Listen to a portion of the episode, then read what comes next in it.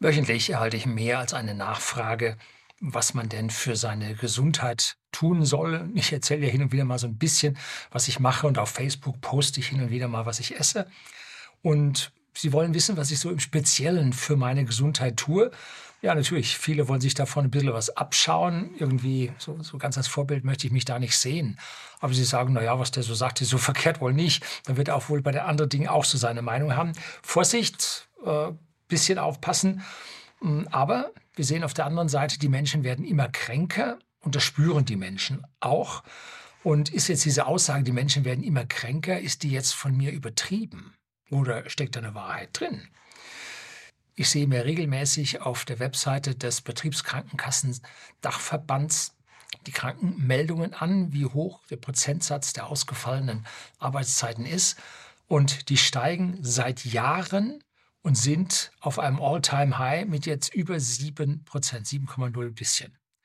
Das ist eine gravierende Zahl und schlägt das, was im Februar, was im Januar, was in den Jahren zuvor, die hier in Grau dargestellt sind, was dort an Krankheitstagen oder Prozentsätzen da war. Und wir haben jetzt einen, einen furchtbaren Peak erreicht und die Zahlen kommen immer um dem 20., 21. des Monats raus für den Vormonat. Also jetzt haben wir den 26. April und deshalb sind die Märzzahlen da. Und wie nun die Aprilzahlen werden, wollen wir hoffen, dass sie sich vielleicht wieder ein bisschen einkriegen. Nun gut, woher das kommt, das wissen wir alle, ne? Oder sollten wir alle wissen. Der Elefant steht fett und mittig im Raum. Doch viele wollen ihn nicht sehen und manche können ihn gar nicht sehen. Aber da die Menschen immer häufiger an Infekten leiden, fragen sie sich dennoch nach der Gesundheit und suchen hier an dieser Stelle ja Erklärungen. Sie wissen hier auf dem Kanal, dass ich mir, mich der weltweiten milliardenhaften Behandlung nicht unterzogen habe. Und ich spreche hier nie durch die Nase, weil ich irgendwie erkältet bin. Und ich habe hier einen beständigen Strom an Videos. Ich habe ein Video letztlich habe ich zweimal schneiden müssen, da habe ich niesen müssen. Ja, ich leide ein bisschen Heuschnupfen. Die Autos waren voll mit gelbem Staub. Und da hat es mich dann also auch gerissen. Und das zeigt aber, dass mein Immunsystem aktiv ist. Noch eine Bemerkung vorneweg. Ich bin kein Arzt. Ich bin Ingenieur. Und ich betrachte meinen Körper als, ja, als biologische Maschine, wofür ich jetzt ganz kräftig Prügel bei den Esoterikern beziehe, die funktionieren muss, die allerdings auch eine gewaltige Interaktion mit dem Geist hat. Und diesen Geist, den verorte ich jetzt also in meinem Gehirn und äh, nicht irgendwelche merkwürdigen Energien, die irgendwo fließen und so weiter. Nein, für mich ist das eine ziemlich logische Geschichte, wie was miteinander zusammenarbeitet. Und an manchen Stellen wissen wir es einfach nicht. Ne? Und schon der römische Dichter Juvenal sagte, ein gesunder Geist in einem gesunden Körper. Das heißt, wenn es bei uns irgendwo zwickt, zwackt, irgendwas wehtut, man ständig außer Atem ist, der Schweiß ausbricht, dann ist auch der Geist nicht so fit drauf. Ne? Dann hat auch der seine Depressionen, weil er mit den Kläglichkeiten des Lebens ja sich immer beschäftigen muss. Und wenn der Körper gesund ist, dann geht es auch dem Geist gesund. Ich lehne also diese Wechselwirkung zwischen Geist und Körper lehne ich an dieser Stelle nicht ab. Aber äh, achten Sie darauf, äh, zu rauchen, zu fressen und zu saufen und sich nachher gesund zu denken. Das geht nicht. Ja, etwas schade, wünschen sich so viele, aber das funktioniert nicht. Lassen Sie sich nicht durch mich zu irgendwelchen Handlungen beeinflussen. Fragen Sie Ihren Arzt, den Arzt Ihres Vertrauens, und das ist im häufigen Fall nicht der Nachsorgearzt, den Sie haben, der sich also um Ihre Krankheiten kümmert, sondern Sie brauchen dafür einen Vorsorgearzt. Und die sind wirklich nicht so leicht zu finden. Und Endokrinologen, das sind die, die sich um die, den Hormonhaushalt, die Drüsenfunktion im Körper des Menschen kümmern. Die machen das häufig, aber auch Sportmediziner, die ihre Sportler hier auf maximale Leistung trimmen. Ja, höre ich da das Wort Doping? Könnte schon sein. Die können Sie im Prinzip hier auf maximale Leistung einstellen. Falls Sie im Großraum München wohnen, so kann ich Ihnen eine Adresse nennen von meinem äh, Vorsorgemediziner, zu dem ich gehe. Das werde ich hier öffentlich nicht tun. Ich halte von dem Herrn kein Geld. Ich möchte trotzdem keine Werbung für irgendeinen Mediziner machen. Wenn Sie mir aber eine private Mail schicken mit so ein paar Takten zu sich selber, dann gebe ich Ihnen das gerne äh, zurück, damit Sie dann eventuell diesen Herrn aufsuchen oder nicht oder zumindest mal von der Webseite eine Idee bekommen, wonach Sie dann in Ihrer Gegend suchen sollten und dann vielleicht auch so jemanden finden. So, am Ende des Videos zeige ich Ihnen hier noch so ein paar Bögen von äh, Laboren, was man da alles so für Blutwerte messen kann. Also da äh, wird es dann hübsch interessant. Und heute kümmern wir uns weniger um unseren Geist, also Gedankenhygiene habe ich ja auch öfter von erzählt, sondern um unseren Körper. Und man kann nie alles in ein Video packen. Sie werden sagen, dies fehlt, das fehlt, jenes fehlt. Ja, natürlich fehlt das. Aber wenn ich das reinpacke, wird das Video noch länger. Es wird ja heute schon wahrscheinlich wieder eine Stunde werden. So, jetzt kommt das Intro, dann geht's los.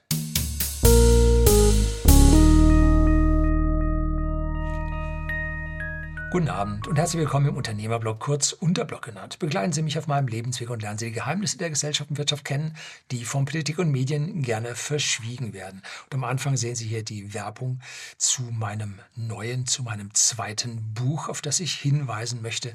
Ist bei Amazon als Taschenbuch gebunden und als Kindle erhält. Ich muss ein bisschen suchen. Amazon ist ein bisschen doof. Ob ich die gemein, obwohl ich die gemeinsam angelegt habe, äh, werden die bei der Suche nicht gemeinsam ausgegeben. Also ich verstehe es nicht. Ja, auf der Top 100 Liste der Bücher von Amazon habe ich es bis auf Platz 14 geschafft. So. Worum soll es denn heute hier in diesem Video gehen? Kurzen Überblick, damit Sie wissen, was da so alles kommt. Es geht zuerst um die Todesursachen, ja, die sollten wir lernen zu vermeiden, aber wir müssen wissen, was sie sind. Dann geht es ein bisschen um die Bewegung, nicht zu viel. Dann geht es ein Stück weit um die Ernährung. Und dann kommen wir zu einem großen Punkt, dem Blut. Und das dürfte so der Kernpunkt werden. Und da geht es im Einzelnen um den Stoffwechsel, um die Vitamine, die Mineralien, die Spurenelemente und die Hormone. Und ganz zum Schluss gibt es noch einen Abschnitt über das Mikrobiom. Das ist ja schon seit den seit dem 19. Jahrhundert, Ende des 19. Jahrhunderts, macht man sich darüber Gedanken. Aber es wird gerade erst so richtig en vogue, wie man so sagt. Fangen wir gleich an mit den Todesursachen. Das Unangenehme zuerst. Dann ist es weg. Woran sterben heute die Menschen? Nein, nicht an globalen Pandemien. Nein, daran nicht. Auch nicht an sonstigen Infektionskrankheiten. Oh nein, sie sterben von innen. Also nicht mehr von außen, wie über Jahrmillionen, oder sagen wir über viele hunderttausend Jahre bis zu zwei Millionen, wo dann der Homo sapiens begann sich zu entwickeln. Nein, sie sterben heute von innen. Und da müssen wir uns fragen, warum sterben sie denn von innen? Und gibt es da einen Grund dafür? Warum denn nicht mehr von außen? Und so.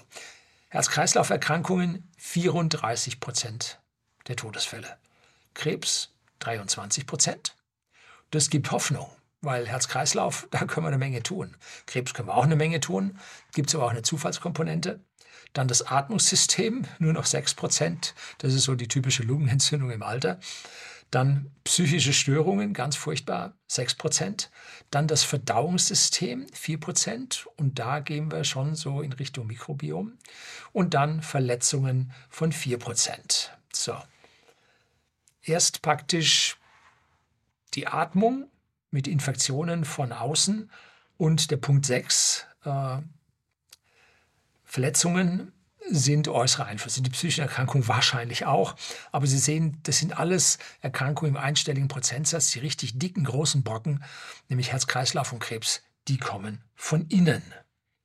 Jetzt stellt sich die Frage, woher kommt's? Ne? Jetzt kommen wir zum Punkt 2, mal ganz schnell, Bewegung. Ne? Und ich antworte immer darauf die Frage, woran liegt es? Nun, es liegt an unserem Verhalten. Das ist eine sehr pauschale, allgemeine Sache. Und zwar geht es hier um das ganzheitliche Verhalten, das der Mensch hat. Und jetzt nur kurz zur körperlichen Ertüchtigung. Ohne geht es nicht. Sich gesund und fit denken funktioniert nicht. Ich halte persönlich gar nichts vom Rennen. Also Laufen, Joggen, fünf Kilometer, zehn Kilometer. Halte ich nun gar nichts davon. Und genauso wenig halte ich von der Muckibude. Ne? Hier so mit Arm, Bizeps, Umfang 40 Zentimeter und mehr, halte ich nun auch genau gar nichts davon. Aber ich halte sehr viel von stundenlanger Ausdauer, Ausdauersportarten wie Spazieren gehen, Wandern, äh, Wandern im Hochgebirge, Radfahren und so. Davon halte ich sehr viel. Das ist nämlich für die Herzgesundheit gut. Und ich halte sehr viel von leichtem Krafttraining, um die Muskeln ja, aktiv zu halten, weil durch nichts tun verkümmern die. So, wenn Sie aber hingehen und jetzt diesen Bewegungsapparat mit heftigem Laufen und so weiter überfordern, dann kann, der, dann kann und wird Ihr Körper übersäuern, genauso wie bei extremen Muskelbelastungen, damit die Muskeln hier so richtig dick und äh, schwallig werden. Ne? Auch dann wird Ihr Körper äh, übersäuern und Sie werden ja den Körper in Stress versetzen und zwar in nicht guten Stress. Hm? Und das halte ich an der Stelle persönlich für nicht gut. Wie gesagt, ich bin kein Arzt, und unterhalten sich mit Ihrem Arzt darüber. Das ist meine persönliche Meinung.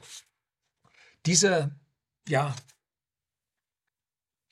extremen Bewegungsformen hat es in unserer Entwicklung des Menschwerdens hat es nicht gegeben. Natürlich hat es große Strecken an Laufen gegeben, wo wir als Nomadenstämme, wenn wir eine Gegend abgegrast hatten, also Wurzeln ausgebuddelt, Kleintiere getötet und so weiter, wenn wir dann weitergezogen sind in ein anderes Gebiet, dann musste man größere Strecken und auch länger zurücklegen und auch auf Jagdzügen musste man auch schon mal in schnelleren Trott verfallen. Ja, aber wenn man hier so einen äh, 100 Kilo, 120 Kilo Muskelmann im Prinzip auf diese Strecke schicken wollte, der würde da kläglich versagen. Also darauf ist unser Körper nicht ausgebildet. Ne? Überlastung von Gelenken, Übersäuerung der Muskulatur, purer Stress für unseren Körper. Das funktioniert so nicht, sehe ich nicht als positiv an. So, Sie drehen Ihren Motor oder den Motor Ihres Autos ja auch nicht ewig auf 5000 Touren, das entspricht dem Rennen, und machen wöchentlich Drag Races, das wäre die Muckibude. Tun Sie nicht. Ne? So, und wenn Ihr Auto lange halten soll, dann fahren Sie bei moderaten Drehzahlen, das ist die moderate Bewegung, und hin und wieder müssen Sie auf der Bahn Partikelfilter freifahren. Das ist das leichte Krafttraining, damit das ganze Ding am Laufen bleibt. Und um beim Vergleich mit dem Pkw zu bleiben, Sie gehen mit Ihrem Wagen ja auch regelmäßig zur Inspektion, hm, zur Vorsorge. Machen Sie das mit Ihrem Körper auch? Ja, die meisten sagen, nee, da warte ich, bis was zwickt und zwackt und dann gehe ich zur Nachsorge. Dann gehe ich nämlich zum Arzt und der soll mir dann helfen. Ne? Warten Sie bei Ihrem Auto, bis ein Zylinder eine schlechte Kompression zeigt? Hm? Durch schlechte Verdichtung durch ein Ventil entspricht bei uns der Herzklappe. Oder der Ölfluss durch Ablagerung ins Stocken kommt und ihre Lage verschleißen, die Adern verstopfen, ne? Aderverkalkung. Natürlich machen sie Ölwechsel. Ne? Und den sollten Sie im übertragenen Sinne mit Ihrem Körper auch machen. Das soll jetzt mal alles für Bewegung gewesen sein. Jetzt kommen wir zur Ernährung und dazu rechne ich nun alles, was durch unseren Mund und über unsere Haut in unseren Körper aufgenommen wird. Es gibt zum Beispiel eine Anti-Ernährung. Ja, was ist jetzt das? Ne? Das ist das Rauchen. Da sind keine Nährstoffe drin, null. Und es blockiert sogar den Stoffwechsel, man sagt so um 30 Prozent. Und ebenso von übel halte ich das Einatmen von Staub, das ist beim Rauchen nun auch noch mit dabei.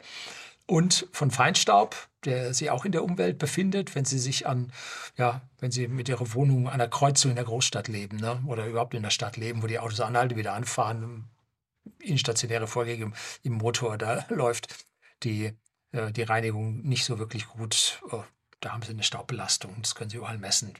Ähm, aber ich halte auch nichts davon, jetzt oft so, ich gehe hin und wieder zum Grillen. Ich grille selbst nicht, ich gehe hin und wieder zum Grillen und da muss man aufpassen, dass man also hier noch nicht mal in der Nähe des Grills steht, dass man da nicht diesen Feinstaub reinbekommt. Ich halte auch nichts von einem häuslichen Kamin, auch wenn das Feuer so schön da drin knistert und so. Hin und wieder mache ich mal Fotos, wenn ich irgendwo in einem Hotel bin und da brennt so ein schöner Kamin. Da mache ich da mal ein Video zu hier hin zum Einblenden. Aber regelmäßig zu Hause möchte ich das nicht haben. Ich mag auch keinen Kachelofen, weil ganz dicht sind die Dinge leider auf die Dauer nie. Sicherlich hat der Mensch eine gewisse Toleranz für Rauch über die Entwicklung, über die Entwicklung entwickelt. Klingt blöd, weil er ja, ja das Feuer relativ bald entdeckt hat und damit seine Nahrung zur leichteren Verdauung zubereiten konnte und damit es auch immer zur Rauchbelastung des Körpers kam. Aber die Leute damals wurden im seltensten Fall so alt wie heute. Ich will nicht sagen, dass sie niemals so alt wurden, das ist nicht richtig. Auch im Römischen Reich, das waren so tief. Die waren also von den frühen Homo sapiens genauso weit entfernt wie wir mit ihrer Entwicklung. Ähm, die waren da also schon äh, weit von weg. Tja, wir wollen aber heute so richtig lange leben, und zwar breitflächig in der Bevölkerung. Nicht nur so Einzelne, sondern alle oder sehr viele. Ne? Und das sollte dafür, sollten wir uns dafür sensibilisieren, dass wir hier äh, keine falschen Stoffe aufnehmen. Das macht dann den Unterschied. Beim Essen halte ich mich nur zu rund 90 Prozent an die Dinge, die ich hier von mir gebe. Denn ich bin von Natur aus ein Genussmensch, sonst wäre ich ja nicht mit whisky.de, dem Versender hochwertigen Whiskys an privaten Endkunden in Deutschland und Österreich unterwegs. Nein, ich esse auch sehr gerne ganz schlimme Sachen und ich halte mich aber zu meinen eigenen Vorgaben zu 90 Prozent dran, denn 10 Prozent darf man schon mal drüber schlagen. Das packt der Körper dann auch wieder. Aber langfristig, konstant, permanent sich falsch zu ernähren, ist eine ganz schlechte Idee. Sollte man nie machen. Die große Richtung muss stimmen. Und ein Stück Sahnetorte am Wochenende hm, darf auch mal sein. Keine Frage. Was ist der Kern meiner Ernährung? Nun, ich versuche nichts zu essen, wofür man einen Lebensmittelchemiker braucht. Jetzt zählen wir zusammen, was das ist. Das ist ja im Supermarkt sind es ja 90 Prozent. Also es ist richtig viel. Ne? Und ich nehme bis auf wenig Milch in meinen Kaffee oder Tee keine Milchprodukte zu mir. Wie gesagt, das Sahne, die Sahnetorte am Wochenende macht da mal eine Ausnahme. Aber zum Beispiel G oder Butterfett. Also das ist in, bis auf die Art der Herstellung ist G, das teure G und das ganz normale Butterfett, das Butari, so wie man es nennt oder findet im Regal.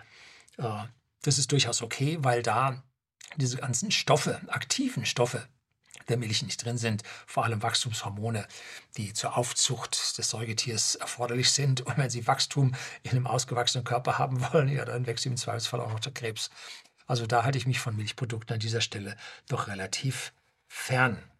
Ich sehe auch zu, dass ich wenig mit dem Zucker verwandte Lebensmittel zu mir nehme, zum Beispiel das Übel der westlichen Welt. Hm. Das ist der Glucose-Fructose-Sirup, den Sie heutzutage überall finden. Und da habe ich ein Video über Zucker gedreht. Blende ich ihn oben hier auf dem PC, auf meinem Tablet sehe ich diese Einblendung nie. Und unten gebe ich natürlich den Link in der Beschreibung. Das finden Sie dann auch auf Ihrem Tablet oder auf Ihrem Smartphone. Und dieser Glucose-Fructose-Sirup ist noch mal schlimmer als der normale raffinierte Zucker, die Saccharose, die wir so viel in unseren Lebensmitteln finden. Also davon halten Sie sich fern. Das ist das Wichtigste, was Sie für Ihre Gesundheit tun können. Davon weg. Und noch wichtiger als das ist reines Wasser trinken. Und zwar richtig viel. Wir haben das Wasser in unserer Firma und das Wasser bei uns zu Hause haben wir mal privat untersuchen lassen und es ist sehr gut. Kein Wunder, das stammt unter, aus den Schichten unter dem Naturschutzgebiet der Osterseen südlich von Seeshaupt und im Starnberger See. Davon trinke ich so zwei bis drei Liter täglich. Und alle Stoffwechselvorgänge bei uns im Körper funktionieren in wässriger Lösung. Und wenn Sie nicht genug Wasser haben, dann funktionieren die nicht. Also Wasser ist das Betriebsmittel der Wahl. Und ich bin jetzt nicht jemand, der so eine moderne Nuckelpulle mit irgendeinem aromatisiertem Ding da irgendwo äh, mit sich rumträgt und da noch ein paar Gurkenscheiben reinschneidet und ein Minzeblatt und so. Nee, ich gehe zum, zum Kranenburger, also zum Wasserhahn, mache da einen halben Liter und trinke den aus und das mache ich sechsmal am Tag und dann ist gut. Ne? So. Damit bekommt man vor allem auch die Abbauprodukte raus. Und zwar, wenn Sie abnehmen wollen, wenn Sie Fett abnehmen wollen, brauchen Sie viel Wasser, um die Abbauprodukte rauszubekommen. Wenn Sie mal einen Alkohol trinken, das Wichtigste ist viel Wasser hinterher trinken, dass Sie die Abbauprodukte des Alkohols, dass Sie die rausbekommen. Die sind nämlich schädlich. Ne? Also da müssen Sie aufpassen, dass da also genügend Wasser in Ihrem Körper ist. Und wenn Sie dann auf Nacht nochmal ordentlich getrunken haben und nachts nochmal raus müssen, so what, Hauptsache das Zeug kommt raus. Ne? Also viel Wasser trinken, extrem wichtig. Ihr Urin, Ihr Abfallprodukt, Ihr flüssiges Abfallprodukt muss hell sein und nicht dunkelgelb. Dunkelgelb trinken Sie zu wenig. Ne? Richtig hellgelb, wenn er so, so, fast nicht gefärbt ist, ist richtig gut. Ne? Ja, machen die wenigsten. So, völlig, also Gift, Gift in meinem Sinne sind sämtliche Softdrinks. Egal, ob da jetzt Zucker drin ist oder ob Zuckerersatzstoffe da drin sind. Diese ganzen Softdrinks, eine Katastrophe. Fructose, Glucose, Sirup drin, Zuckerersatzstoffe drin. Ganz, ganz böse für Ihren Körper. Da trinke ich nicht mal einen Schluck pro Jahr. Kommt mir nicht in die Tüte. Das ist alles ein Werk von Chemikern, von Lebensmittelchemikern, wenn es gut geht. nee, also überhaupt.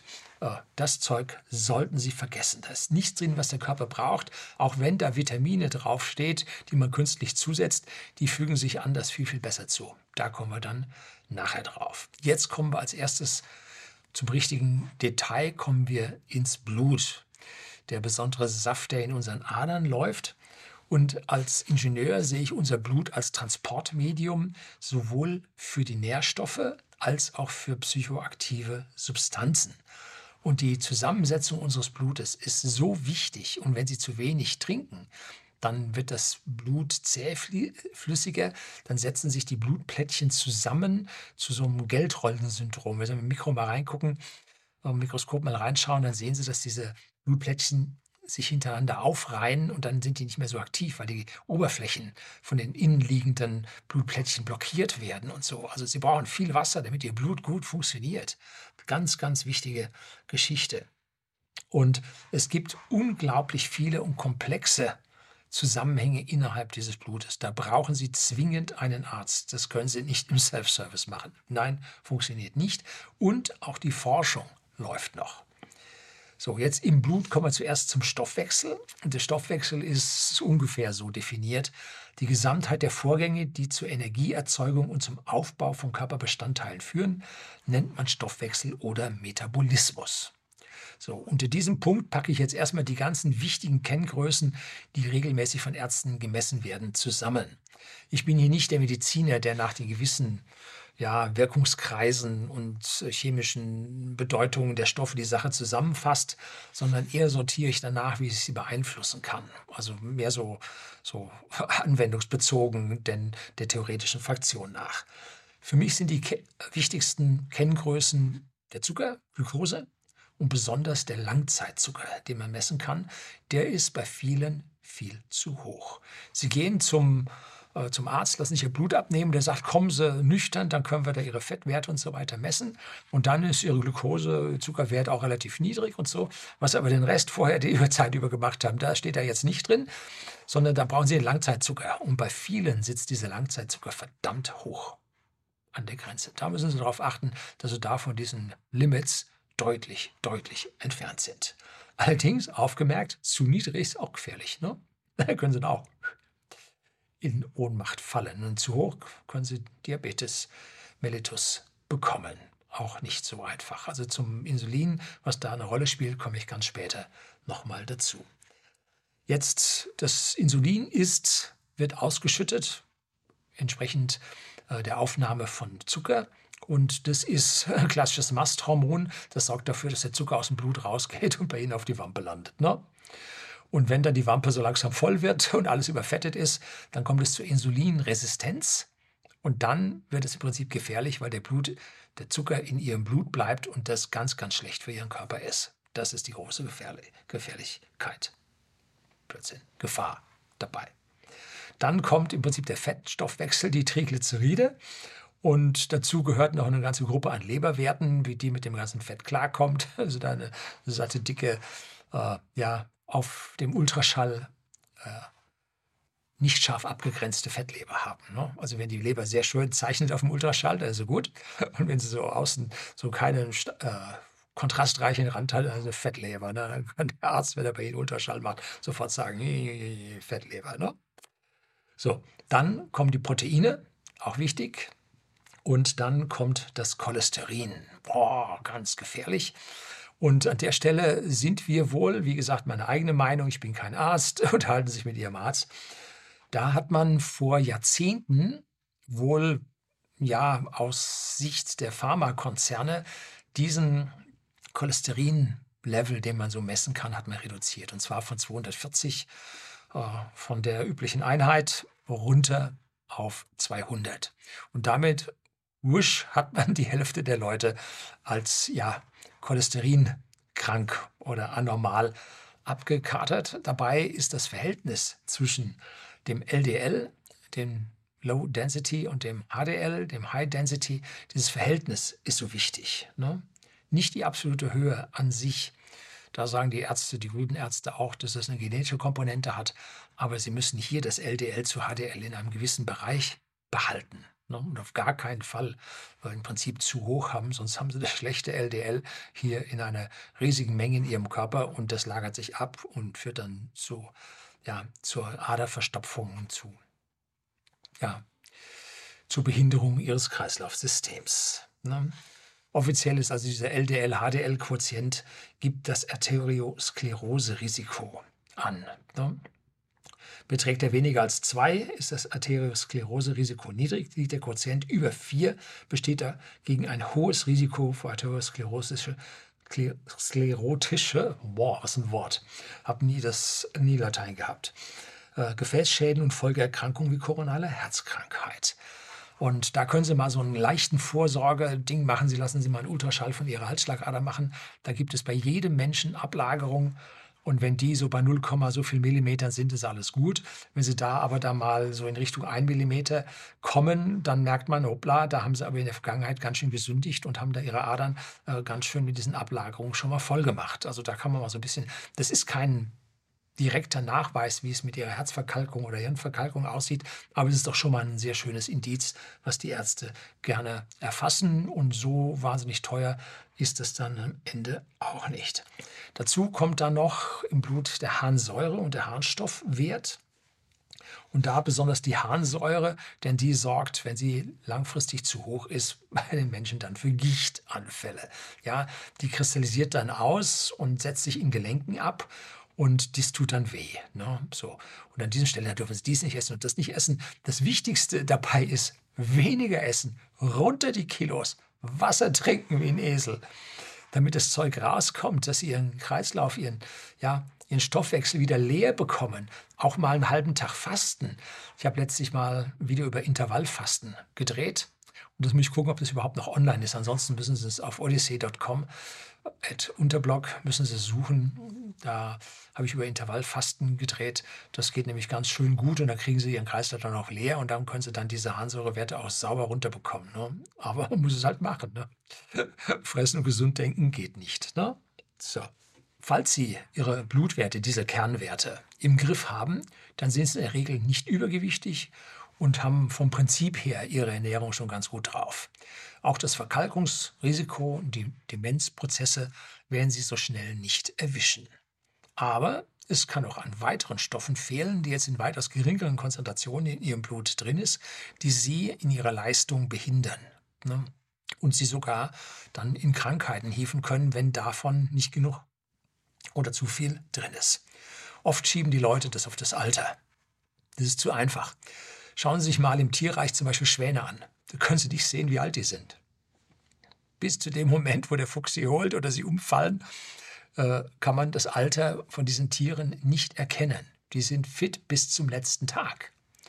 Und Menschen, wenn Sie sich so einen Louis Trenker anschauen, der war fit bis zum letzten Tag oder fast bis zum letzten Tag. Der ist bis über 85 äh, heftig in die Berge gegangen. Da kommt so der Großteil der Bundesbevölkerung, sogar wahrscheinlich 95 Prozent, nicht mehr mit, was der mit 85 gemacht hat. Ne? Und das war kein Mucki-Typ und der hat auch nicht gejoggt wie ein Irrer. Der hat sich moderat bewegt und hat da seinen Kreislauf in Ordnung gehabt und hat sich vernünftig ernährt. Ne? Und vor allem hat er sich nicht überernährt. So, kommen wir jetzt zu den Vitaminen, das wissen Sie alle.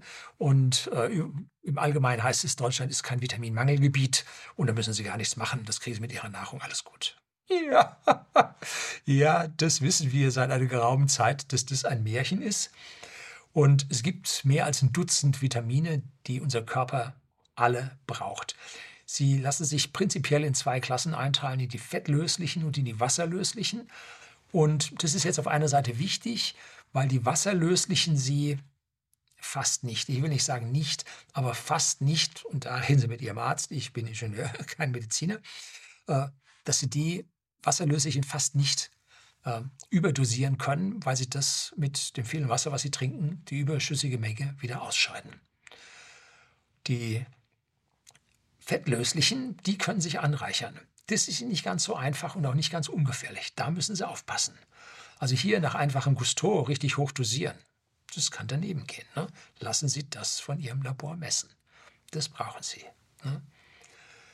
Vitamin D, was ja eigentlich ein Hormon ist, aber fälschlicherweise bei der Entdeckung dann dort eingeordnet wurde und klassifiziert, ist nördlich der Alpen immer immer grundsätzlich im Mangel.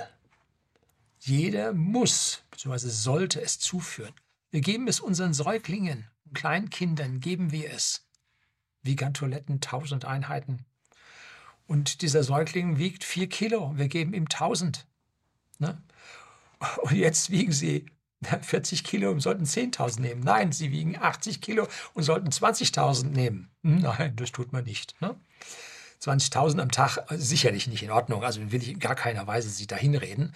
Aber einige tausend am Tag an Einheiten werden Sie zu sich nehmen müssen, um vernünftige Vitamin D-Pegel in Ihrem Blut zu erreichen. Und das müssen Sie messen. Da gibt es Self-Service-Messungen, können Sie im Internet 20, 30 Euro äh, so einen Test holen. Da stecken Sie sich in den Finger, tun das Blut da drauf, stecken das Ding weg und dann holen Sie im Internet die Werte raus. Und haben wir einmal gemacht, äh, haben den Wert beim Arzt messen lassen, dann haben wir es weggeschickt und die lagen um, ich frage mal, 5% auseinander. Streuung, statistische Streuung. Zeigt aber, dass man das messen kann, da müssen Sie nicht extra zur Arztpraxis. Da können Sie Ihren Vitamin D-Wert für, ich sag mal, 60 Euro, kriegen Sie raus, wie hoch Sie den haben sollten. Ähm, da gibt es ein Video von mir, wurde hier von YouTube gestrikt und ist jetzt nur noch auf äh, Odyssey verfügbar mit dem Titel Wie viel Vitamin D nehme ich ein?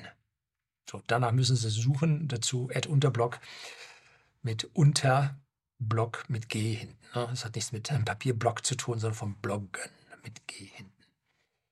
So, und da erkläre ich Ihnen, wie man das misst und wie man das einstellt und wie das funktioniert. So, warum haben wir so wenig? Nun, weil wir so einen niedrigen Sonnenstand hier haben. Ne? Und wir können das über die blanke Haut erzeugen selber. Und das reichert sich dann im Körper an, aber es reicht nicht über den Winter. Das baut der Körper ab, weil er es braucht. Und dann sind sie im Januar, Februar, haben sie die niedrigsten Stände, bevor dann die Sonne wieder stärker rauskommt. Und dann haben die Leute die Infektionskrankheiten. Dann steigt das Ding, knallt das Ding nach oben. Ne? Die Infektionshäufigkeiten. Und nur weil ihnen das Vitamin D fehlt. Hm, so. Und man darf das Vitamin D nicht einfach so nehmen. Das zieht ihr nämlich dann andere Substanzen aus dem Körper raus, was es zur Verarbeitung braucht. Das sollte man immer mit diesem K2 zusammen einnehmen. Und das ist, wie sagte Dr. Campbell, dirt cheap. Also das ist richtig billig und das kann sich jeder leisten. Und wie gesagt, dosieren Sie niemals ohne zu messen. Das kann heftig daneben gehen. Ingenieur Mist. Ne? So was dann die Leute bei uns auch noch machen, die gehen zwar in die Sonne und haben dann furchtbar Angst vor Krebs und schmieren sich dann ein. Also bei 20 Minuten in die Sonne gehen, schmieren sich ein.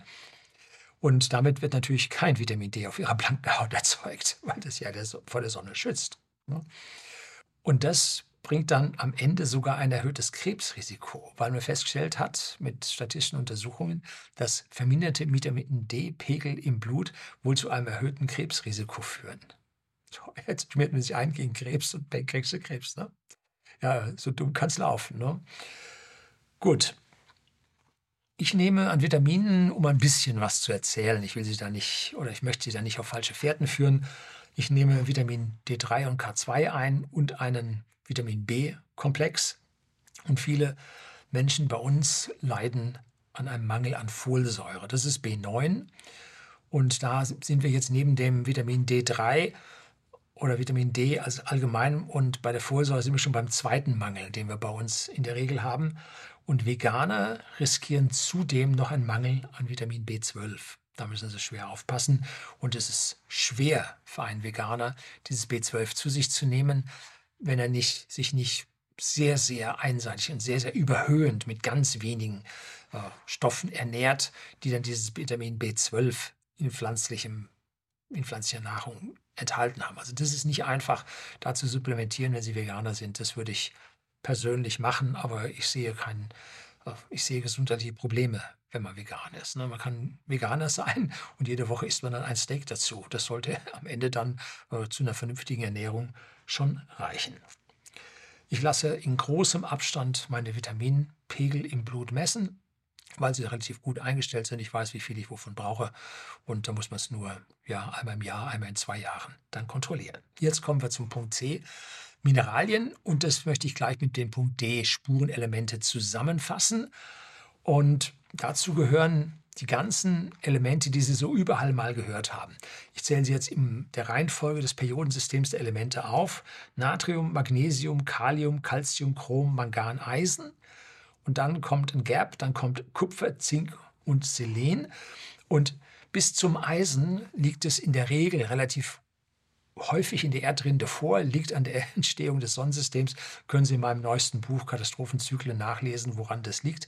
Habe ich, glaube ich, in meinem Buch Allgemeinbildung auch erwähnt, woran das liegt. Und alles oberhalb des Eisens sind im Prinzip Spurenelemente, wo man sich sowieso etwas schwerer tut, das zu sich zu nehmen. Seien Sie vorsichtig beim Kalzium. Wenn Sie Kalzium überdosieren, dann können Sie verkalken. Das ist eine ganz einfache Geschichte. Ne? Passen Sie auf. So, Oft werde ich gefragt, welche Hersteller von diesen Medikamenten nehme ich nun? Ne? Und da kann ich Ihnen sagen, nö, ich habe da keine bevorzugten Hersteller. Wenn Sie jetzt sich auf irgendeinen Hersteller darf einschießen und von dem immer nehmen und dieser Hersteller hat einen Bock drin, hat irgendein Nebenmittelchen in 0, so viel drin und das reichert sich bei Ihnen an, dann werden Sie ganz langfristig, äh, werden sich damit nichts Gutes tun. Ich wechsle durch dann wird das eine Medikament oder Nahrungsergänzungsmittel besser wirken, dann das andere etwas schlechter wirken, dann wieder besser wirken. Und in Summe komme ich dann auf irgendeinen Pegel raus, den ich da messen lasse und dann ist gut. Und damit habe ich nicht die Gefahr, dass ich mir hier irgendeine Besonderheit von irgendeinem Hersteller einfange. Nö, tue ich nicht. Ne? Niemand würde ja auch immer dasselbe essen. Ne? Würde sich auch irgendwie das Zeug anreichern bei Ihnen. Sie wollen ja auch die Abwechslung haben würde auch einseitig werden. So, jetzt kommen wir zu den Hormonen. Das wird jetzt schon ein bisschen schwieriger. Hormone sind Botenstoffe, über die verschiedene Organe im Körper kommunizieren. Ja, die ganzen Körper mit dabei, das Gehirn mit dabei. Äh, also da geht es heftig ab. Das Insulin haben wir ja schon kennengelernt das von der Bauchspeicheldrüse ausgeschüttet wird und im ganzen Körper den Zellen sagt, macht auf, da kommt jetzt was zum Ablagern, äh, mast, mäste dich, es ist, ist gute Nahrungsversorgung da. Und diese Hormone wurden erst relativ spät in den Wissenschaften entdeckt. Und besonders in Deutschland wird die Zugabe von Hormonen von den Medien sehr kritisch gesehen und mit Krebs in Zusammenhang gebracht. Andere Länder der Welt sehen das komplett anders und geben ja durchaus lassen die hohe Hormondosen, die künstlich gegeben werden, zu. Und diese Länder leiden auch nicht mehr unter Krebs als wir. Also so ganz sehe ich die Evidenz, dass künstliche Hormone zu Krebs führen, sehe ich an dieser Stelle nicht gegeben. Müsste man im Prinzip etwas sehen. Sehe ich, zumindest ich als Ingenieur, der ich mich so ja, regelmäßig informiere, sehe ich an diesen Stellen die Sache nicht. Ganz wichtig für die Männer, besonders wenn sie älter werden, ist das Testosteron. Wenn sie zu wenig haben, dann leiden sie unter Muskelabbau und ja, ein typischer, ja, die Leute sagen so altersbedingter körperlicher Verfall setzt ein. Und das ist aus meiner Sicht der häufigste Grund, warum Männer alt werden. So richtig sichtbar alt werden. Und bei den Frauen nach der Menopause äh, ist eine Hormonzugabe in den USA also absolut regelmäßig der Fall. Und auch diese Frauen altern sichtbar weniger. Hm? Bei uns im staatlichen Gesundheitssystem werden, falls überhaupt irgendeine Hormonmangellage erkannt wird, irgendwelche Standarddosierungen vergeben, fixe Medikamente. Und haben mir in der Verwandtschaft, nicht Verwandtschaft, in der Bekanntschaft äh, zwei ältere Damen erzählt, dass sie da ein Standardmedikament geben, was da drin ist. Wissen sie nicht, so nehmen das halt. Ne? Da ihre gesundheitliche Ihre Gesundheit haben sie da beim Arzt abgegeben, der hat sich darum zu kümmern. Ne? Leben Sie, wir kümmern uns um die Kleinigkeiten. Nein, das war eine Bank.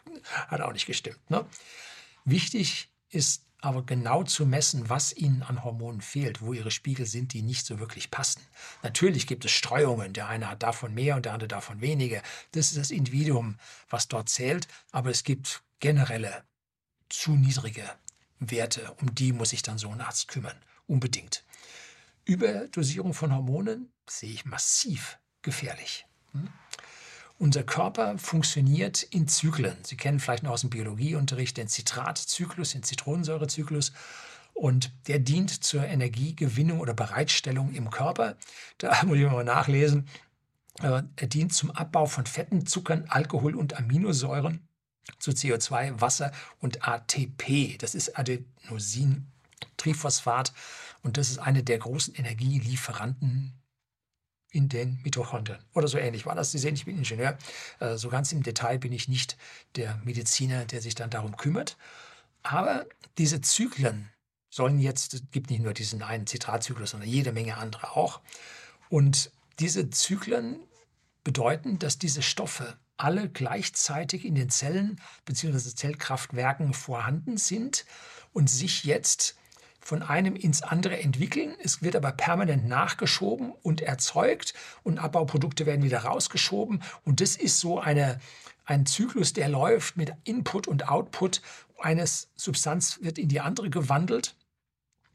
Und wenn irgendeine Stelle durch irgendeine Besonderheit, sei es genetisch bedingt, sei es durch Krankheit, sei es durch Alter, jetzt nicht mehr richtig funktioniert, kommt am Ende, je nachdem, wo in dieser ganzen Produktionskette das Versagen liegt, kommen die Stoffe dahinter nicht mehr in der eigentlichen Menge an oder gar nicht mehr an. Ne?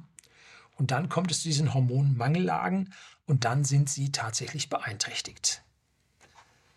Es gibt wichtige Hormone, die bei zu geringer Konzentration oder Fehlen ihre Leistungsfähigkeit massiv beeinträchtigen.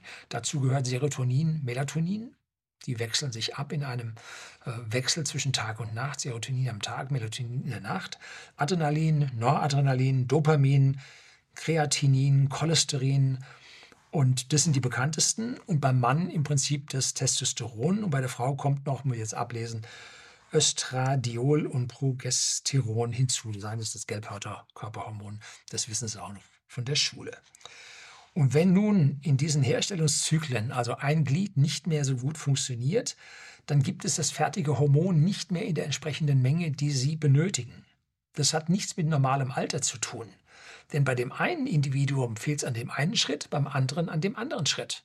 Das heißt, dies ist ein, tja, ein Altern, nein, ein, eine Krankheit, eine Fehlfunktion im Körper, die so langsam aufhört zu funktionieren, vielleicht altersbedingt aber da das jetzt nicht bei allen auftritt, sondern bei einem hier, beim anderen da, bin ich geneigt, das nicht jetzt auf eine allgemeine Alterskrankheit oder Altersabnahme zu schieben, sondern auf ein individuelles Versagen in ihrem Körper. Und jetzt kann man, wenn man diesen Zwischenstoff, der da nicht mehr entsteht, wenn man den zugibt, kann man diesen Zyklus wieder ans Laufen bekommen. Hm? Ganz einfach. Man muss nur wissen, welcher es ist. Und dazu muss der Arzt so ein kleiner Kriminologe sein und der muss herausfinden, welches dieser Stoffe es ist. Ne? Dann kann er das zugeben. Typisch ist bei älteren Menschen ein Mangel an L-Trypto, Tryptophan, ja, also Vorstufe zum Serotonin. Und wenn jetzt diese Vorstufe nicht da ist, entsteht nicht genug Serotonin. Und was macht der normale Nachsorgearzt, der symptomkorrigierende Arzt? Nun, der gibt Serotonin selber geht nicht. Der gibt einen sogenannten Serotonin-Wiederaufnahmehemmer. Das heißt, das Serotonin wird vom Körper wieder aufgenommen und in seine Grundteile zerlegt und dann wieder zusammengebaut und kommt und hat diesen Wechsel zwischen Serotonin und Melatonin. Und jetzt erhöht man diesen Serotoninspiegel durch diesen Wiederaufnahmehemmer. Hm. So, jetzt bleibt der Mensch aber wach. Ne? So, also gibt man ihm noch ein Schlafmittel oder ein Beruhigungsmittel mit dazu. So, und dann ist er nicht mehr ganz so, so doof drauf und schläft dann auch wieder ein bisschen besser. Aber die eigentliche Ursache, dass da in dieser Kette irgendein blödes äh, Vorprodukt zu dem Serotonin fehlt, das hat man nicht korrigiert. Ne? Und das muss man schauen, wie hier im Prinzip ihre Serotonin-Spiegel äh, sind, um, um die ganze Geschichte dann ja wieder zum Laufen zu bekommen. Das Böse daran ist jetzt, und das ist der Treppenwitz der Geschichte, äh, der Körper wirft diese Stoffe und diese Energie nicht weg. Nein, er hat sie ja mit Mühe und Not aus seinem Darm herausgezogen. Und andere Zyklen klappen ja noch, die mit diesen Produkten auch laufen. Das sind also virtuelle Zyklen. Manchmal läuft der eine und dann quer dazu der andere und so. Und eins kann der Körper immer. Fett. So, ja, im Alter werden die Menschen ein bisschen dicker. Ja, das liegt daran, weil Fett können die immer. Auch wenn die anderen, wenn sie sich überlegen, jede Wandlung, jede chemische Wandlung hat einen Wirkungsgrad. Und bis sie diese äh, Hormone synthetisiert haben, da ist 90 Prozent der Energie weg. Also das geht rapide runter. Und wenn jetzt sie diese 90 Prozent Energie zur Erzeugung dieses Hormons übrig haben, ja, die packt er auf ihre Fettzellen. Ja, im Alter wird man jedes Jahr ein halbes bis ein Kilo schwerer. Ja, das ist das Problem. Ne? Und vor allem haben sie an der Stelle dann noch, ja, ich sag mal, noch eine, eine Teufelsspirale. Ne? Weil dieses, dieses Dickerwerden führt zu weniger Bewegung, damit äh, zur Verschlechterung ihres Stoffwechsels, äh, zu noch mehr Gewichtszunahme. Tombstone Spiral. Hm? Also ganz, ganz blöde Geschichte. Und dann tun ihnen die Gelenke weh, dann kommt es zu Ablagerung in den Gelenken, dann bewegen sie noch weniger. Ja, Sie kennen diese ganze Geschichte von den üblichen älteren Menschen. Ein Vorsorgermediziner wird also nicht blind das übliche Standardmedikament geben, sondern das fehlende Glied in der Kette messen. Und ein nur das Symptom behandelnder Arzt wird hier am Ende Ihnen nicht so helfen können wie jemand, der das Übel wirklich findet und an dieser Stelle dann auch beseitigt. So, jetzt zum Abschluss kommen wir zum Mikrobiom. Und als Mikrobiom bezeichnet man, muss ich wieder ablesen, alle Mikroorganismen, die den Menschen besiedeln. Gängig ist damit nur die Darmflora gemeint, aber auf unserem Körper und in unserem Körper gibt es noch eine ganze Menge anderer Stellen, wo sich entsprechende andere Bakterien aufhalten, so hinter den Ohren, wo sich so ein bisschen was bildet, im Ohrschmalz, wo sich ein bisschen was bildet, äh, unter den Achseln können Sie manchmal riechen, wenn die Bakterien sich da zu stark vermehren und auf der Haut überhaupt und ja, überall. Ne? Wir sind von Bakterien irre besiedelt und was ich also für besonders schlecht finde, was ich zum Stoffwechsel mit dazu noch zähle, ist, wenn wir auf unsere Haut irgendwelche fremden Stoffe, wie irgendwelche Schminken und Cremchen und Töpfchen und Tiegelinhalte äh, aufbringen. Denn das ja beeinflusst das Mikrobiom auf ihrer Haut. Und wenn Sie dann mal so alternde Stars sehen, wenn die mal nicht geschminkt sind, die schauen gruselig aus. Das ist Gruselkabinett. Wenn man dann so einen ungeschminkten Mick Jagger sieht, oh, da können also Kinder schlechte Träume bekommen. Äh, so zerfurcht sind die Gesichter. Und es ist vor allem auf Schminke zurückzuführen. Wir haben in unserer entfernten Bekanntschaft auch eine Dame, die hat also, ich sag mal, 40 Jahre äh, sich geschminkt und entsprechende ja, Hautstruktur, Oberfläche hat sie jetzt, um es mal vorsichtig auszudrücken. Also lassen Sie es weg. Wenn Sie hier mich beim 4K in, im Detail anschauen, so werden Sie den einen oder anderen Pickel auf der Nase dann schon sehen können, ne? weil ich schminke hier an dieser Stelle halt eben nicht. Ähnliches passiert im Inneren von Ihrem Körper, wenn Sie das Falsche essen. Und jetzt meine ich nicht Bio versus nicht Bio, ne? dass an dem einen Gifte drin sind, im anderen nicht. Bionahrung hat jetzt auch seine Probleme. Ich esse auch Bionahrung ungefähr, ich sage mal so ein Drittel ungefähr. Und warum esse ich ein Drittel? Weil ich es mir leisten kann. Letztes Mal hat man mich geschimpft darüber, für, über diese Aussage. Aber die Bioketten machen momentan reihenweise zu, weil ja die Menschen sich das nicht mehr so leisten können. Weil für ein Drittel der Menschen äh, ist das Geld gerade zu Ende. Äh, bevor der Monat zu Ende ist. Das ist jetzt durch die Inflation viel, viel schlimmer geworden. Und das zweite Drittel erwischt es jetzt, erwischt es jetzt bei den ganzen Haussanierungen, die gesetzlich dann erzwungen werden sollen. Und äh, damit müssen die sparen und dann sparen sie auch am Essen. Da aufgemerkt. Vorsicht. Ne? Und bei Vollkornprodukten zum Beispiel, da gibt es für Schimmelpilze eine viel höhere Möglichkeit, sich einzunisten, weil diese Schalen zu dem eigentlichen Stärke, weil die in diesen Vollkornprodukten mit drin ist. Und zwischen Schale und Stärke, da ist Raum für solche Schimmelpilze. Achten Sie darauf, dass Ihre Vollkornprodukte nicht feucht werden. Ganz schlecht dort. Dann sind Vollkornprodukte auf einmal viel, viel schlechter für Ihren Körper, als wenn Sie das Ganze konventionell zu sich genommen hätten. Mit diesen Neurotoxinen, die diese Schimmelpilze erzeugen, ganz gefährliche Sache. Oder Eier. Wo sind die höchsten Dioxinlevel drin? In welchen Eiern? In den Bio-Eiern. Gab es vor ein paar Jahren mal wieder einen richtig fetten Skandal, weil die Bio-Eier als erstes bei den Dioxinmesswerten auffallen. Also auch da passen Sie auf. Ne? Ist nicht ganz so einfach.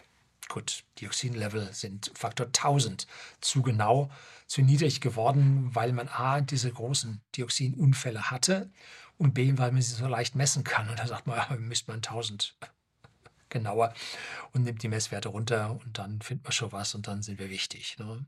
So. Und das Bio aus den ganzen Südländern, das würde ich mal mit Vorsicht behandeln. da ist also eine Bioüberwachung doch ganz anders ausgeprägt als bei uns in Deutschland. So, aber dieses Bio, nicht Bio soll also in keinster Weise Kern dieser Mikrobiombetrachtung sein. Ihre Magen-Darm-Fauna besteht aus mehreren hundert, man redet so von 400, 500 verschiedenen Bakterienarten. Da ist also richtig viel drin und rund 100 Billionen Bakterien mit mehreren Kilogramm Masse befinden sich in ihrem Darm und arbeiten da in Symbiose mit ihnen. Sie ernähren sich von dem, was sie essen und liefern Produkte, die sie brauchen. Und ohne diese Bakterien geht es nicht, da werden sie sterben. Ne? Wir müssen mit diesen Bakterien zusammenleben.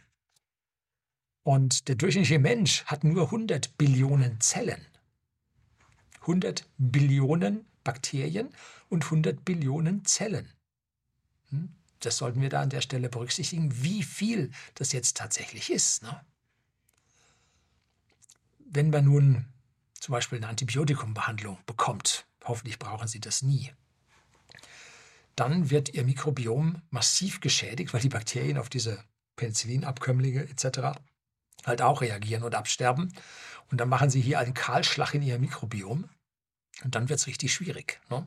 Denn dann müssen Sie den möglichst schnell wieder aufbauen. Ich will nicht sagen, dass Antibiotika-Behandlungen überhaupt nicht erforderlich seien. Ich bin da durchaus dafür, wenn Sie eine sehr schwere bakterielle Infektion haben und man ja nur noch Verschlechterungen sieht und es nicht zu einer Verbesserung kommt, dann sehe ich eine Antibiotika-Behandlung als sehr, sehr sinnvoll an. Wie gesagt, ich bin Ingenieur. Denn wenn es in die falsche Richtung läuft und sie kriegen das nicht, dann werden sie sterben. Ne? Also das halte ich für sehr, sehr sinnvoll, das zu machen. Und erst mit dem Aufkommen des Penicillins hat man die ganzen Infektionskrankheiten bei uns zurückdrängen können. Natürlich auch warme Bude, trockene Bude. Alles hat dazu beigetragen. Ne? So, aber wenn diese Antibiotika zu häufig gegeben werden, dann wird ihr Mikrobiom darunter schwer leiden und dann bekommen sie über ihre Darmwand einfach nicht mehr genügend Nährstoffe und sie werden innerlich an dieser Stelle verhungern können. Ne? Die Bakterien kleiden also die Darmwand von innen nahezu vollkommen aus, nennt sich die Darmbarriere. Und wird die Darmwand da direkt der Nahrung ausgesetzt, weil diese Bakterien äh, zerstört wurden, dann wird es schwierig für den Körper, weil jetzt kommt dieses fremde Eiweiß direkt mit ihrer Blutbahn in Verbindung und wird dort als Fremdkörper angesehen und es kommt zu allergischen Reaktionen, zu Entzündungen und das ist ganz schlecht für sie. Das muss erst denaturiert werden und erst in Grundbestandteile zerlegt werden, damit sie diese ja, Bestandteile sauber aufnehmen und verwerten können und daraus aus den Grundbausteinen ihre eigene Eiweiße synthetisieren können. Ne? Also da ist es ganz, ganz wichtig, dass das funktioniert. Wichtigste beim Mikrobiom ist, dass sie nicht das Falsche essen. Nahrung, die bestimmte Bakterien wachsen lässt und die anderen verkümmern lässt, ist eine der gröbsten und üblichen Fehler, die bei uns passieren. Und zwar das Essen von zu viel Zucker. Das füttert die falschen Bakterien in ihrem Darm. Und das gibt langfristig Schäden in ihrem Darm. Darüber muss man sich klar sein. Die falschen Bakterien lieben diesen Zucker, vermehren sich und das geht zu Lasten der anderen, die verdrängt werden. Ne? Und dann auf einmal kriegen sie die entsprechenden ja, Nährstoffe nicht mehr in ihr Blut hinein. Und dann wird es richtig schwierig. Also dieses Zuckeressen, so halbe Halspäckchen Gummibärchen, können Sie eine kleine Kugel geben oder sagen wir mal russisches Roulette spielen, Bratenweichen, bis Sie treffen. Aber mit dieser Haufen Zuckerzunahme treffen Sie ganz gewiss. Entzündungen im Körper, sogenannte Inflammation, ist also ganz, ganz häufig auf Zucker zurückzuführen. Und ganz viele Menschen sagen, ich esse, ich nehme ja keinen Zucker im Kaffee und so weiter. Aber die versteckten Zucker, in den Fertigprodukten und in den Softdrinks. Das ist übel. Essen Sie nichts, wozu Sie einen Lebensmittelchemiker brauchen. So die Fertiglasagne. Ja, was ist denn da drin? Gucken Sie mal hinten drauf. Boah. Nein, Sie müssen nicht in Ihren Supermarkt gehen, beziehungsweise nicht in den normalen Regale Supermarkt. Sie müssen zu den natürlichen Lebensmitteln. Das Gemüseregal ist Ihr Ding. Die Fleischtheke ist Ihr Ding. Die Fischtheke ist ihr Ding.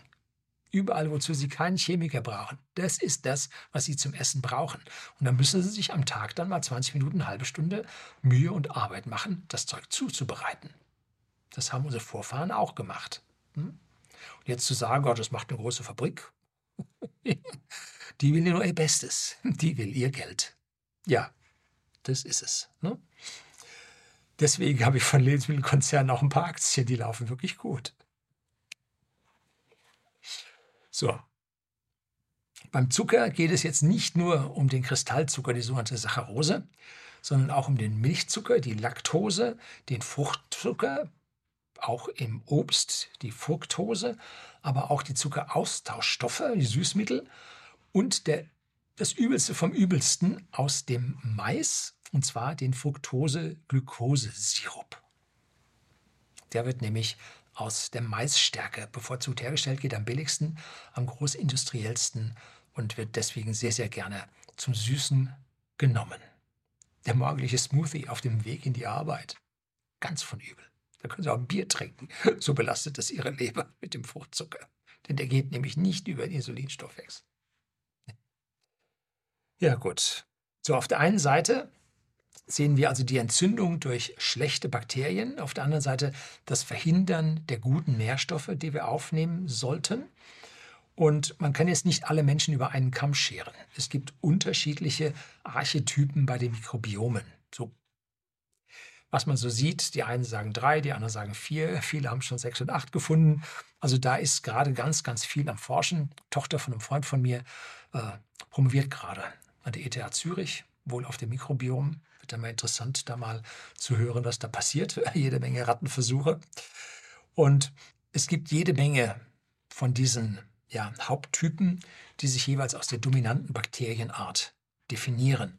Und hier müssen Sie dann für diese Stelle, um das rauszubekommen, die Analyse Ihres Stuhls durchführen lassen. Dafür sind Sie auf einen Arzt und ein Labor angewiesen und da gibt es dann einiges zu optimieren aber nicht nur Zufuhr der richtigen Bakterien, da kann man also so entsprechende Bakterien zufügen, dass sie die wieder dann reinbekommen, zum Beispiel nach einer antibakteriellen Behandlung, damit sie das wieder aufbauen, sondern äh, sie müssen auch ihr Essen modifizieren, um das ihr Mikrobiom anzupassen, damit es dann am Ende wirklich funktioniert, also das richtige Essen. Was man denn nun essen soll, darüber muss ich noch mal ein gesondertes Video drehen, vielleicht mal auch ein Re-Upload von meinem alten Ernährungsserie. Darüber gibt es sehr, sehr viel Streit und verfeindete Lager, die sich als das, den Stein der Weisen ansehen. Vegan. Vegan war jetzt die letzten 10, 15 Jahre der absolute Hit, so muss man sich ernähren. Ähm, davor war es vegetarisch, da durfte man wenigstens noch Eier klauen den Tieren. Ne? Äh, wir hatten eine Vegetarierin bei uns in der Firma, die war richtig gut beieinander, wie man hier in Bayern sagt. Äh, was hat die gemacht? Nun, die hat immer Pizza gegessen mit fettem Käse obendrauf. Äh, ja, und hat Sahnejoghurts gegessen und so. Als Vegetarier darf man das, ne? Aber war es ja auch nicht so hilfreich, ne? So, aber das Neueste, was gerade durch die Manege getragen wird, ist die Löwendiät, Lion Diet von äh, die Karnivorenernährung, also die Fleischfresser. Und das steht momentan ganz im Gegensatz zum grünen Zeitgeist und wird da entsprechend verteufelt. Der Olympiasieger, ich glaube Zehnkampf und Siebenkampf oder so, der ist auch Arzt, ähm, der Dr. Stan Eckbert Berg. Hat einen tollen Kanal, 2,5 Millionen Aufrufe, schaue ich mir sehr gerne an. Genauso wie den äh, Dr. Campbell, der sich momentan gerade um den Elefant im Raum kümmert auch 2,5 oder 2,6 Millionen Abonnenten. Ähm, Habe ich gerade beim Eckberg Aufrufe gesagt? Nein, Abonnenten. Die Aufrufe auch sehr, sehr schön. Ähm, und der hat zehn Tage die moderne, schlechte Ernährung gemacht mit Fast Food und dem ganzen Schrott und Zucker und Zeug und hat da seine Werte dermaßen ins Negative katapultiert und hat dann anschließend 30 Tage nur Speck, Eier und Butter gegessen. Keine Milchprodukte, äh, wenig bis keine Kohlenhydrate, nur äh, Blatt, grüne Blätter und hat damit seine Blutwerte extrem verbessert. Ich gebe Ihnen hier äh, einen Einsprungpunkt äh, zu dem Video und unten gebe ich es Ihnen auch in der Beschreibung. Also wirklich bemerkenswert. Aber er ist auch nicht der, der jetzt nun komplett auf diese Diät umstellen wird. Denn langfristig gibt es auch bei dieser Alliance Diet, dieser Karnivoren-Diät oder dem äh, Low Carb Diäten ähm, gibt es da auch ihre Probleme, die man auf gar keinen Fall äh, verschweigen sollte. Da kann es nämlich dann auch zu ganz schönen Anreichungen an der falschen Stelle kommen und das ist dann auch nicht gut. So, ich empfehle vom Vegetarier oder Veganer zum Lions Diät, zu Low Carb, zu High Protein empfehle ich nichts. Wie gesagt, ich bin Ingenieur und ich bin kein Arzt und extreme Dinge sehe ich als Ingenieur immer als schwierig an. Ne? Gut. Wer aber nun glaubt, die, ja, die angeblich gesunde Mischkost, die wir immer essen, die wir in unseren Restaurants bekommen, wie wir sie im vergangenen Jahrhundert regelmäßig gegessen haben und unsere Vorfahren auch, das wäre nun das Richtige. Nope, der irrt vollkommen. Ähm, auch das ist, was ist denn da passiert? Die Leute sind Wirtschaftswunder, sind ja einfach fett geworden. Ne? War komplett verkehrt. Ne? Also auch das ist nicht richtig. Ich werde an ja, ein gesondertes Video darüber wirklich drehen oder wie gesagt das alte nochmal hochladen müssen. Und wichtig ist für Sie, dass Ihr Mikrobiom am Ende bestimmt, was Sie essen können sollten und was nicht. Und dazu müssen Sie erstmal wissen, was Sie verdauen können und was nicht. Und da sollte man auch mal so ein paar Allergietests, können Sie aus Ihrem Blut machen, auf Nahrungsbestandteile. Nicht nur Pollen und, und Katzenhaare und so Zeug, ne? sondern können Sie auch über Dinge, die Sie essen, können Sie auch einen Allergietest machen. Die funktionieren auch sehr gut und habe ein paar Dinge, die ich seit Ewigkeiten nicht essen wollte. Ich persönlich bin niemand, der gerne Eier isst. Da habe ich mir gedacht, warum esse ich denn so gerne Eier? Ne? Jetzt habe ich mir das messen lassen. Whoop, Ei. Und zwar Eiweiß. Eigelb ist ganz okay. Eiweiß ist es, was bei mir im Körper nicht so gut funktioniert. Gut, habe ich es rausgefunden. Hat mein Körper von ganz Natur aus an dieser Stelle schon gemerkt, dass das für mich nicht so das Optimum ist. Ne? Und da können Sie sich nur helfen lassen und gucken mal ein paar hundert Werte durch und dann wissen sie, was sie essen können und was nicht. Sicher ist, 90 Prozent unserer Bürger essen zu viel und zwar deutlich zu viel. Und 90 Prozent dieser Bürger essen auch zu viele Kohlenhydrate in Form von Getreideprodukten. Eiweiß und Fett können sie so viel essen, wie sie wollen. Der Körper wird schon damit fertig. Kohlenhydrate können sie nicht. Da wird ein Notfallhormon ausgeschüttet, um den hohen Zuckerpegel im Blut zu begrenzen das ist das Insulin. Das versucht nun, den Zucker in Fett zu verwandeln und verwandeln zu lassen und in die Zellen zu schaffen. Ne? kriegen sie mehr so Fett. Ne? Äh, und das nur als, ja, als Sicherheitsreaktion, dass sie keine Überzuckerung bekommen und damit dann ja, äh, ins Koma fallen. Aber auf der anderen Seite, wenn sie nur gar nichts an Zucker essen, ist es relativ schwierig, ihre Energie über Ketonprodukte und so weiter äh, Körper äh, zu bekommen. Und das ist für manche Leute auch nicht einfach und die können natürlich unter Zuckerung in Ohnmacht fallen. Ne? Also da ist bei jedem Menschen ein Stück weit anders. Das können Sie nicht verallgemeinern und sagen, was der macht, mache ich jetzt auch. Nicht so ganz einfach. Ne? Insulinresistenz, wie ich es ganz am Anfang sagte, ist eine der weit verbreitetsten Krankheiten in der westlichen überernährten Welt. Diese konzentrierten Kohlenhydrate, Zucker und Mehl, hat es über Millionen von Jahren, wo sich der Stoffwechsel unserer, ja, unserer direkten Vorfahren, aber auch der Wesen, aus denen wir uns entwickelt haben, um, ja, hat es da nicht gegeben. Und deswegen können wir diese Dinge so schlecht am Ende verdauen.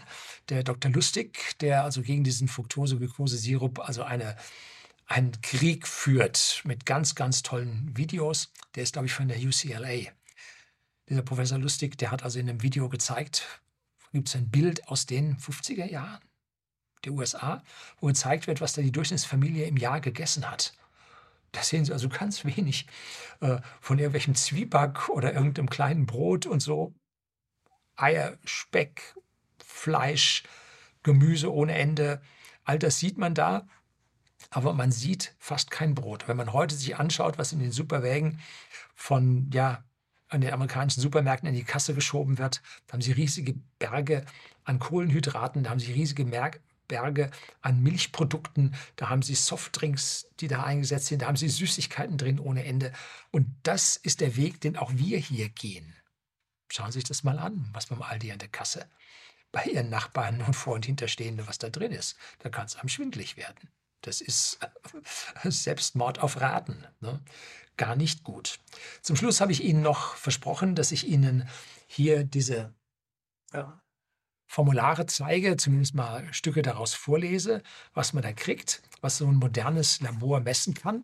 Und zuerst habe ich hier von BioVis Diagnostik ähm, das I131-Formular. Das ist sechsseitig und das ist eine IGEL, also eine individuelle Gesundheitsleistung. Das müssen Sie alles bezahlen. Und in jedem einzelnen Punkt hier und Kästchen steht ein Preis da dran.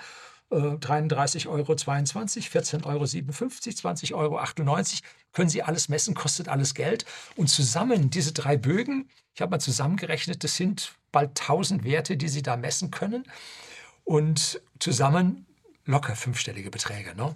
Deshalb liegt es an Ihrem Arzt herauszufinden, äh, in einer logischen Deduktion, was von diesen vielen, vielen Werten er messen muss und damit dann auf die Spur kommt, was sie ändern müssen an ihrem Leben, damit es mit ihrem Körper sauber funktioniert. Es geht also hier los mit der orthomolekularen und mitochondralen Medizin, so Vollblutmineralanalyse, äh, dann Zink, Selen, Chrom, Bohr, Jod und so weiter.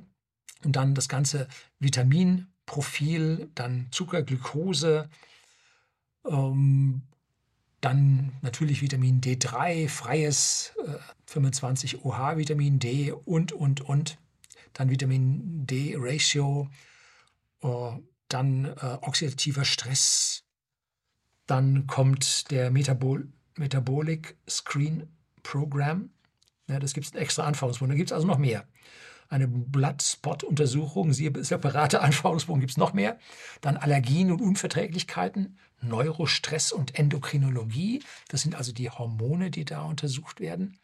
Dann Speicheltests, Immunologie und Hämatologie, also das ist dann die Blut, speziell Blutuntersuchung, kleines Blutbild, großes Blutbild. Das kostet nur noch 3,50 Euro und 4,67 Euro. Ähm, dann Entzündungsdiagnostik, Immunglobuline, äh, dann nochmal äh, verschiedene Substanzen wie Selen und äh, Vitamin B12 extra und, und, und. Dann Infektionsdiagnostik, dann klinische Chemie und Entgiftung, Toxikologie habe ich auch gucken, mir gucken lassen, was da so an Blei in meinem Körper zum Beispiel drin ist. Quecksilber habe ich leicht erhöhte Werte, weil ich gerne Fisch esse, ne? sagte mein Arzt.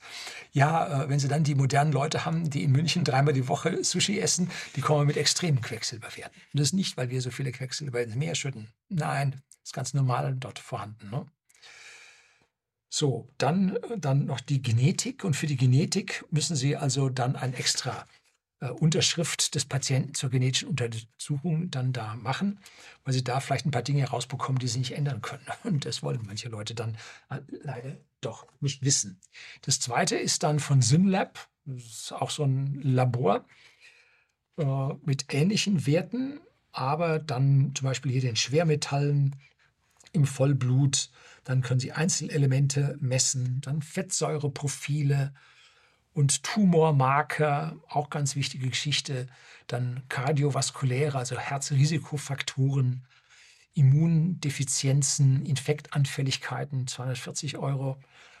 Dürfte für sehr, sehr viele Menschen gerade sehr wichtig sein. Dann Hormone und Neurotransmitter, dann oxidativer Stress, nitrosativer Stress, äh, Rheumafaktoren, und, und, und gibt es also einen ganzen satten, ja, hier noch zum Beispiel Nahrungsmittelreaktionen, Panel 20, Panel 40, Panel 80, das sind 80 verschiedene Stoffe, kostet dann 145,70 Euro. Da ist also reichlich Geld drin, dann verschiedene Obst, Früchte, Gemüse, vegane Proteinquellen. Das ist nämlich auch nicht alles gut für Sie. Manche Leute vertragen zum Beispiel keine, kein Linseneiweiß. Ne? Oder äh, Erbseneiweiß vertragen viele Leute nicht. Bohneneiweiß, das ist ganz, ganz weit verbreitet, dass die Leute das nicht vertragen. Ne? Milchprodukte, Milchersatz und so weiter. Und dann gibt es hier einen schönen Bogen in braun gehalten. Äh, I13S1 Braun, ja, die Assoziation nach ihrem Stuhl drängt sich auf und genauso geht es darum. Da gibt es eine molekulargenetische Stuhlanalyse. Da kriegt man dann mit, was für ein Mikrobiom sie haben. Eine klassische Stuhlanalyse über Anzucht, da sehen Sie, was da so bevorzugt wächst. Äh, ergänzende funktionelle Stuhlparameter, gastroenterologische Diagnostik, Metabolomuntersuchungen. Sie sehen, ich bin kein Arzt.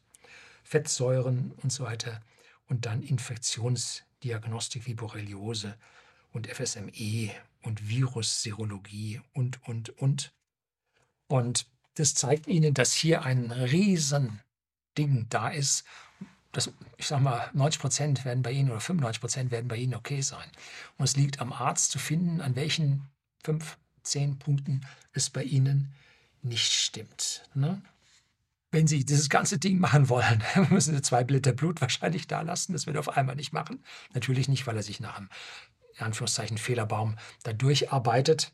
Und wie gesagt, Sie müssen dann da auch einen fünfstelligen Betrag da lassen, was die wenigsten Leute machen wollten. Es ist die Kunst des Arztes, Ihnen hier den genauen Weg zu Ihren Schwachstellen in Ihrem Körper aufzufinden. Und ein guter Vorsorgearzt wird es schaffen. Das soll es heute gewesen sein. Herzlichen Dank fürs Zuschauen.